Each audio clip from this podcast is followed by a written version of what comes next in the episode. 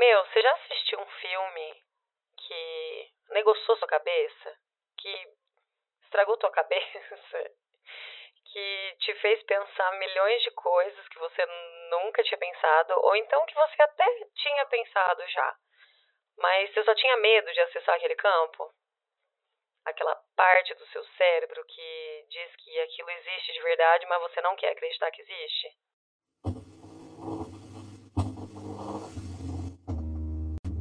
Oi, meu nome é Paula, eu sou fotógrafa, sou idealizadora do projeto fotográfico baseado em nude e esse aqui é o BeamPod, é uma extensão do projeto em formato de áudio.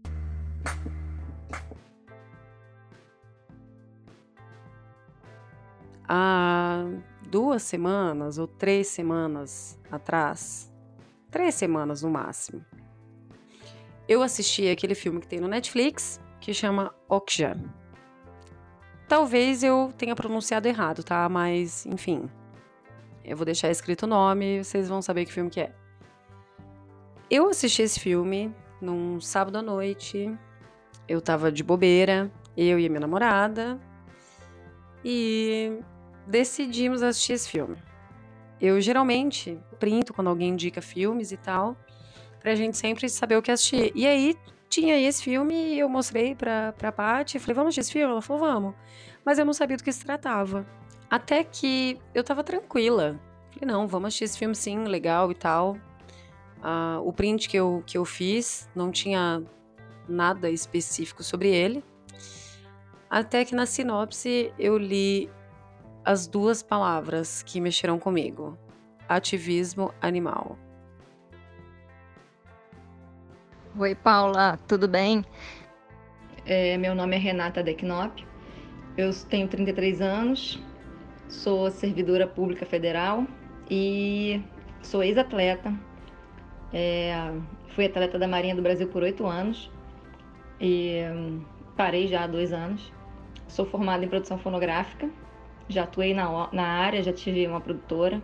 Saí, hoje em dia essa produtora ainda funciona com meus ex-sócios é, mas não atuo mais na área, já tive banda, é, enfim, já fiz um bocado de coisa na vida, né? Eu sou vegana há mais ou menos uns dois anos e antes de me tornar vegana eu era super, super carnívora, aquela pessoa que gostava de carne, comia muita carne todo dia. Eu era o tipo de pessoa que, que ia para churrasqueira, entendeu? Eu era aquela churrasqueira do grupo de amigos, que ia para churrasqueira, sabia fazer corte na picanha, ensinava para todo mundo, acabava pilotando a churrasqueira. Eu era esse tipo de pessoa, adorava comer todo tipo de carne, todo tipo de derivados também. É, aconteceu de uma hora para outra, assim, é, que primeiro eu comecei a namorar uma menina vegana. Já era vegana há 10 anos quando eu a conheci e ela nunca me impôs nada mas sempre foi aberta a conversa. E eu, para tentar conhecê-la mais, acabei é, querendo conversar, trocar ideia. Eu mesma pesquisei, comecei a me inteirar mais sobre o assunto. Aquela coisa que a gente sempre escuta dizer, mas acaba não querendo escutar, né? Não querendo saber muito, porque é difícil a gente estar tá disposto a mudar os próprios hábitos, entendeu? Então a gente acaba se fechando para as informações. É, e também para o sofrimento animal, que é uma coisa também é, relevantíssima, né? Então eu comecei a pesquisar, comecei a me informar, vi, vi, um monte de documentários e aí ligou a chavinha, né? No que ligou a chavinha, eu comecei a não querer mais realmente comer a carne, não queria mais participar disso, né? Desse sistema louco de exploração, de devastação do planeta. Ai, pois é. Esse filme ele ele mexeu comigo de uma forma mas num grau que, sei lá, eu acho que nunca nenhum filme mexeu tanto comigo como esse filme. Porque quando a gente lê ativismo animal, você já pensa em toda a questão animal, né? Óbvio. E pra gente que é acostumado a ter gato, cachorro dentro de casa, crescer com bichinho e comer bife, a gente acaba meio que repensando se a gente deve assistir o filme ou não. Eu assisti e eu vou te falar, eu nunca chorei tanto no filme como eu chorei nesse. Foi choro do começo ao fim do filme. Eu diria que a gota d'água para mim foi quando eu assisti um documentário chamado Cowspiracy. Ele eh, é focado mais na, na questão do, do impacto ambiental. E eu não tinha a menor ideia que, que a coisa era tão, é, era tão grave, que o impacto da indústria da carne era tão gigantesco. Eu sempre tive bastante preocupação com as questões ambientais. Então, isso me tocou profundamente. Eu falei, an antes de, de, realmente me sensibilizar com a causa animal, que logo depois eu vim, obviamente, a me sensibilizar, porque passei a estudar mais, a ler sobre, vi documentários também focados nessa questão. O próprio A Carne é Fraca, ele é um documentário é, brasileiro, feito pelo Instituto, Instituto Nina Rosa. E, e, ele é super didático, ele mostra todo esse processo é, de uma forma bem didática que você é, fica chocado mesmo em, em, como, a, como a indústria é, é cruel com os animais, é, tratam como coisa mesmo e, e é terrível. E tem dados, muitos dados para muitos estudos, né? Tem muito embasamento científico nele. Então vale muito a pena.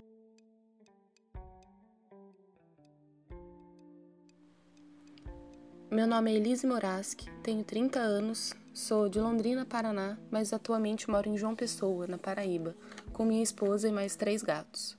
Sou oceanógrafa, mestre em desenvolvimento e meio ambiente e cientista por vocação. Eu sempre fui curiosa, desde pequena. Gosto muito de buscar explicações para as coisas, tentar entender como funcionam as engrenagens do mundo. E há 15 optei por excluir a carne da minha alimentação. Mas essa decisão de me tornar vegetariana se deu por um motivo muito mais pessoal. Assim como uma grande parcela das mulheres ocidentais, eu tenho muita dificuldade de ir ao banheiro para fazer cocô. Apesar de ter sido criado com muita oferta de frutas e verduras e me orgulhar de dizer que eu como de tudo, tudo mesmo, eu sempre sofri com essa constipação. Inclusive, eu só fui descobrir que as pessoas faziam cocô todos os dias quando eu já estava na adolescência e fui no médico. Então, lá em 2004, com o um maravilhoso advento da internet de escada, eu comecei a buscar soluções para o meu problema e dei de cara com o vegetarianismo, que contemplava tudo aquilo que eu mais tinha afinidade: preservação do meio ambiente, contato com uma gastronomia mais natural e o intestino mais regulado e funcional. Foi uma decisão fácil porque eu sabia que jamais passaria nenhum aperto, já que eu como de tudo. Mas esse documentário Cowspiracy é, vale muito a pena ver para quem é sensível à causa ambiental, né? É, ele trouxe dados assim impressionantes mesmo do quanto é, o uso da água. A, gente está preocupado assim em economizar água, né? Aí toma banho fechando a torneira, fecha a torneira para escovar o dente. para lavar louça e o consumo consciente e, e o impacto da indústria da carne é tão gigantesco que chega a perder o sentido que a gente faz, entendeu? É, por exemplo, vou, vou, dar um exemplo aqui de, de, um, de um, dado que que está no Cowspiracy, que, que um hambúrguer é, para ser fabricado ele utiliza 2.500 litros de água. Então a gente começa a reavaliar né, as nossas prioridades. A gente precisa repensar muita coisa e, e esse documentário ele ele esclarece isso de uma forma bem, bem didática e bem chocante.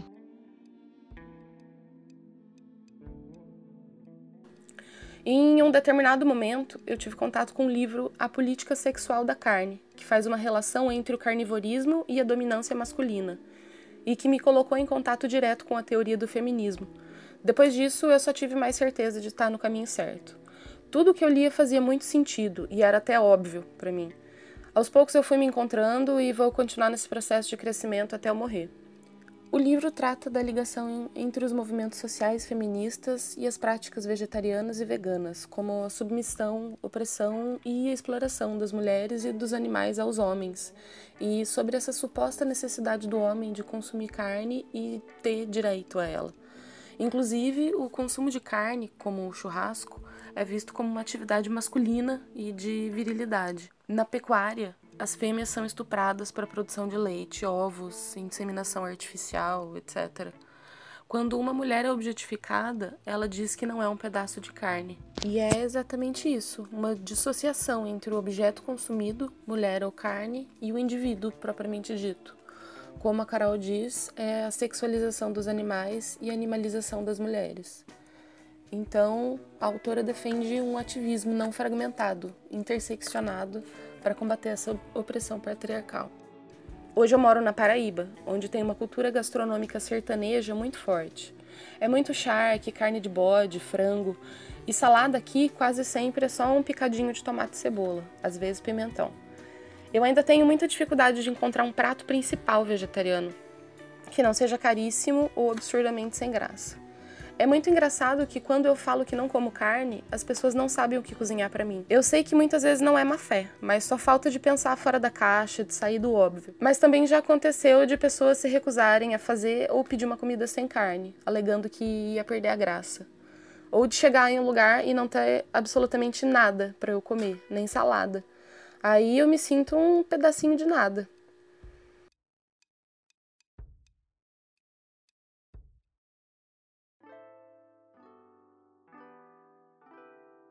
Final de ano, eu viajei com a Paty, com uma amiga, com a Flávia, que participou do episódio sobre transição capilar. E as duas não comem carne, né? Então a gente viajou quase uma semana juntas, né? E a gente passou todos esses dias sem comer carne. E já faz um tempo, assim, que eu tenho é, conhecido a alimentação sem carne.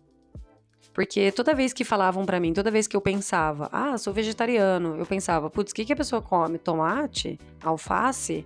É isso que ela come? E eu sempre fiquei me questionando, nossa, que tipo, tá, tudo bem que eu não sou a mais chegada das carnes, né? Não sou a pessoa que se, se não tiver carne no prato, não tem comida. Não, eu como de boa sem carne.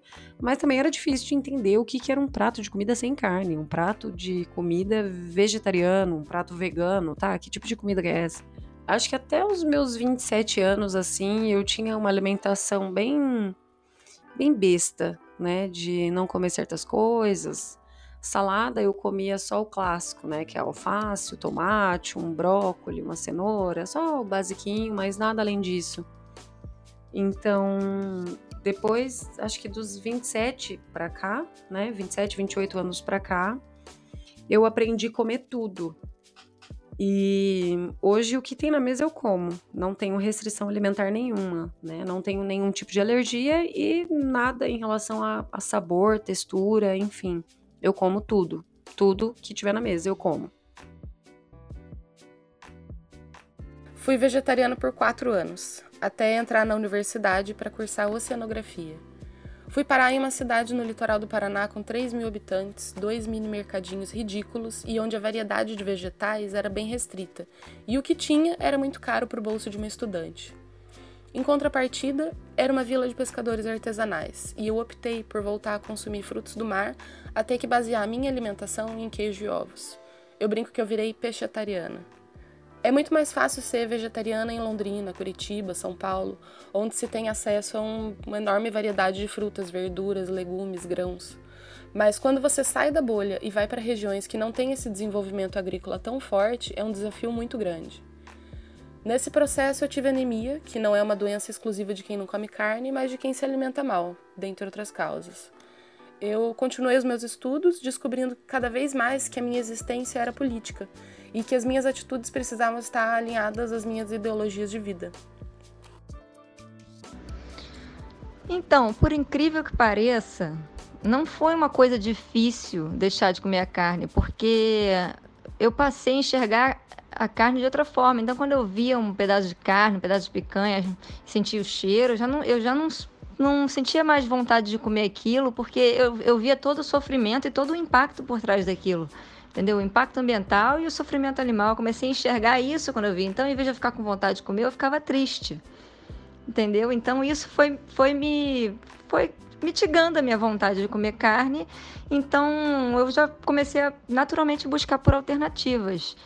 E para mim foi um pouco mais fácil também, porque a minha namorada já era vegana há 10 anos, então ela me orientou bastante, porque a princípio a gente fica muito perdido com, com como é que a gente substitui, né? Onde é que a gente vai achar as fontes de proteína e, e quais são os riscos, né? De, de, de, de desnutrição que a gente pode ter. É, como é que a gente pode ter um prato balanceado? Essas coisas todas, essas dúvidas, milhões que surgem na nossa cabeça, né? E como é que eu vou me alimentar na rua? E ela vinha com todas essas respostas para mim. Então, a minha adaptação foi rapidinha. É, foi só uma questão de, de, de tempo mesmo, do, do corpo se adaptar, né? É, a questão da saciedade, no início você não se sente tão saciada sem a carne, depois você. Isso tudo passa muito rápido, né? Então acho que é uma questão muito mais mental do que do que biológica mesmo, é muito tranquilo. Essa convivência com a Paty fez, me fez enxergar uma alimentação diferente, me fez enxergar uma alimentação nova. Na verdade, não, não me fez nem enxergar, né? Porque eu, eu não sabia que ela existia. Então, me apresentou isso, né? Me mostrou esse novo horizonte, que é o de se alimentar de forma mais saudável, que comer coisas mais saudáveis e que são gostosas. E eu não sabia. Exatamente, Paula. A gente muda completamente nosso, nossa visão sobre o, sobre o que é um prato. Como é que a gente monta o nosso prato, né? E, e da onde vem os nutrientes. A gente muda completamente essa visão. É, os vegetais, eles são riquíssimos, né? É uma variedade gigantesca, eles são riquíssimos em todos os nutrientes, inclusive as proteínas, que a gente tanto fala das carnes, é, elas vêm dos vegetais, né? Da alimentação desses animais, que são herbívoros, que se alimentam de vegetais. E, e, essas proteínas elas são sintetizadas pelo animal e a gente come ela prontinha. E no caso, nós, quando a gente se torna vegetariano, vegano, a gente passa a consumir diretamente essas, esses aminoácidos, essas proteínas e fabricamos nós mesmos as nossas, nossas proteínas complexas, né? Inúmeras as fontes de proteína, até mais ricas em proteína do que, o, do que a própria carne, o ovo, por exemplo, né? É, a cada 100 gramas de ovo tem aproximadamente 13 gramas de proteína. A soja, o tempê, o, o tofu, que são o tempê e o tofu, e o tofu são derivados da soja, né? São riquíssimos em proteína também. Então, a quinoa é super rica, os grãos de bico, lentilhas, enfim, é, é uma infinidade de, de fontes de proteína e de nutrientes, todo, todo tipo de nutriente. A gente precisa realmente a, a, a expandir os horizontes e experimentar coisas novas, né? E trocar ideia, né? É bom a gente trocar ideia com pessoas vegetarianas também e ver como elas se alimentam. Eu sigo um monte de perfis no Instagram, no Facebook, páginas que falam sobre veganismo, falam sobre alimentação, trocam receitas e a gente vai enriquecendo, né, o nosso, nosso paladar. A gente vai começando a sentir outros sabores e, e gostar de coisas que a gente jamais imaginava que a gente fosse comer. Com todas essas adversidades, eu fiquei craque em fazer ve versões vegetarianas dos pratos que tradicionalmente são à base de carne. A gente sempre faz churrasco aqui em casa e nunca falta o pão de alho, a batata assada na brasa, espetinho de legumes, salada de maionese, farofa, abacaxi com açúcar e canela. Descobri que o geló fica divino na grelha, bem crocante, sequinho por fora, cremoso por dentro. Minha esposa faz um chile vegetariano que fica sensacional também. Tem coxinha de jaca, lasanha de berinjela, yakisoba. É um mundo novo que se abre. Confesso que de vez em quando eu ainda como carne, quando não tem uma opção vegetariana para mim. Mas na maioria das vezes eu me viro muito bem. É, é isso. Ah, todo o processo né, de, de, de, descobrimento e a vontade de, de querer mudar os seus hábitos é, mudar a sua pegada no planeta, sabe? É, isso é de dentro para fora, sabe? Então, mas cada um tem seu tempo, tanto no, na fase do descobrimento das coisas, de querer saber as informações, de querer buscar, querer se informar e querer aprender, quanto o processo de mudança.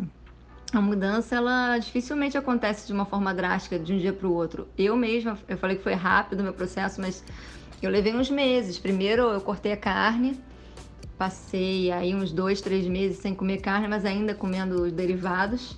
E depois eu, eu continuei estudando, continuei me informando.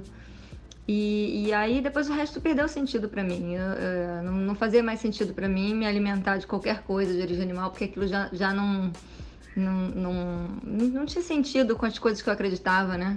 E eu acho que é muito disso, né? Você ir construindo esse alinhamento da, das suas ideias, dos seus ideais com os seus hábitos. E isso leva um tempo. Não, não tem que se sentir tão culpada quando você tem dificuldade, sabe? É incrível levar um prato vegetariano em uma festa e ele ser o primeiro a acabar. Ou alguém vir te falar que foi a primeira vez que ela comeu algum legume e gostou, ou te pedir receita. Quando eu chego em algum lugar e vejo que alguém fez um prato sem carne para mim, eu me sinto muito amada. E se eu puder comer tudo que está na mesa, é melhor ainda, eu fico no céu. Para mim, comida é declaração de amor. E o que eu posso dizer é principalmente se cercar de pessoas que possam te, te tranquilizar e, te, e de te adicionar informações e, e, e vai passar essa fase de você essa fase triste, né, de você descobrir um mundo horrível, né? Um mundo de sofrimento, de devastação, e no momento que você descobre que você faz parte disso, e, e, é muito triste mesmo o processo, esse processo inicial, mas depois você começa a ver as coisas com, com outros olhos e ver o quanto é positivo, entendeu? Essa mudança e, e ter, assim, um, uma satisfação grande pessoal e um, de estar. Querendo mudar o mundo e acordando outras pessoas e conversando e trocando ideia, trocando informações, mudando o mundo de pouquinho, sabe? De grãozinho em grãozinho a gente pode alcançar muita gente, sabe? Então, paciência, cerque-se de pessoas, siga perfis no Instagram, é, siga páginas no Facebook, leia os, os sites dedicados ao veganismo, ao vegetarianismo, leia sobre o assunto, se informa, veja, veja os, os documentários, troque ideia com a galera. E aos poucos as coisas vão ficando bem naturais, sabe? E sem desespero, vai dar tudo certo. Ah, então é isso, Paula. Queria te agradecer o convite para bater um papo aqui, falar um pouquinho da minha experiência e principalmente é, espero que eu tenha conseguido trazer algumas informações legais, sanar algumas dúvidas da galera que está querendo mudar, né? para o veganismo ou para o vegetarianismo, que seja. É, espero ter podido colaborar aí. E é isso. Um abração, beijos, até mais.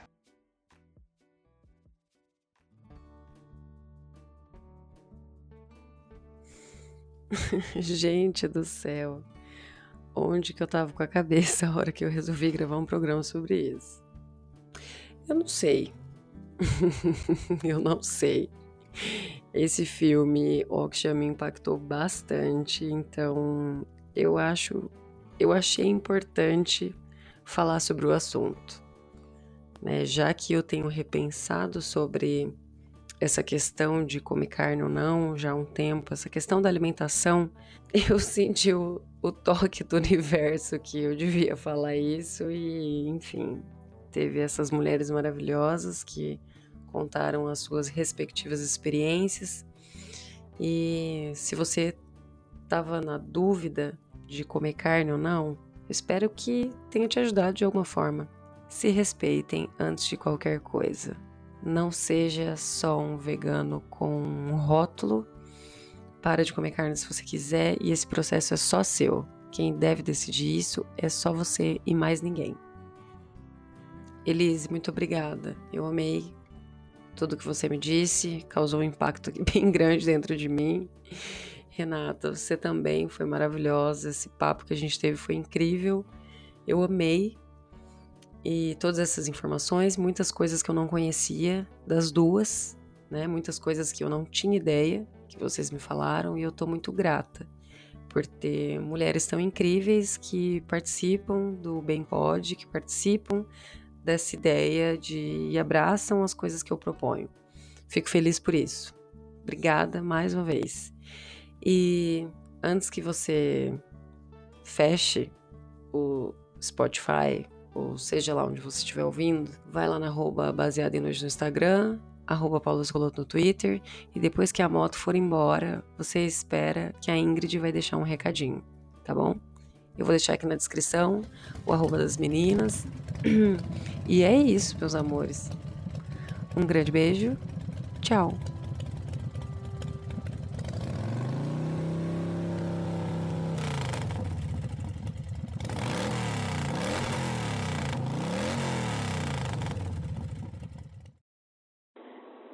É, o meu nome é Ingrid, eu tenho 23 anos e eu sou fotógrafa. Eu poderia começar contando uma história bonita de como eu deixei de comer carne por amor aos animais, ou ainda de como nunca nem mesmo experimentei. Mas eu vou contar a história verdadeira. Fazem aproximadamente seis anos que eu deixei de comer carne, leis todo tipo. O primeiro passo eu dei num desses jejuns de igreja, mas ao longo do tempo eu fui entendendo o porquê e principalmente pelo que eu havia deixado de comer carne. Existe uma frase muito marcante para mim e acredito que hoje ela resume tudo. Diz o seguinte: terráqueo, não há racismo, sexismo ou especismo no termo. Para mim não foi difícil deixar esse hábito, porque já não era uma coisa tão necessária na minha vida. Rolava muito nojo desde criança. Porém eu continuei consumindo porque o normal mesmo era comer carne. E por isso eu entendo também que é um hábito muito forte e não é da noite para o dia que as coisas vão mudar. Além de, claro, haver uma grande indústria por trás de tudo.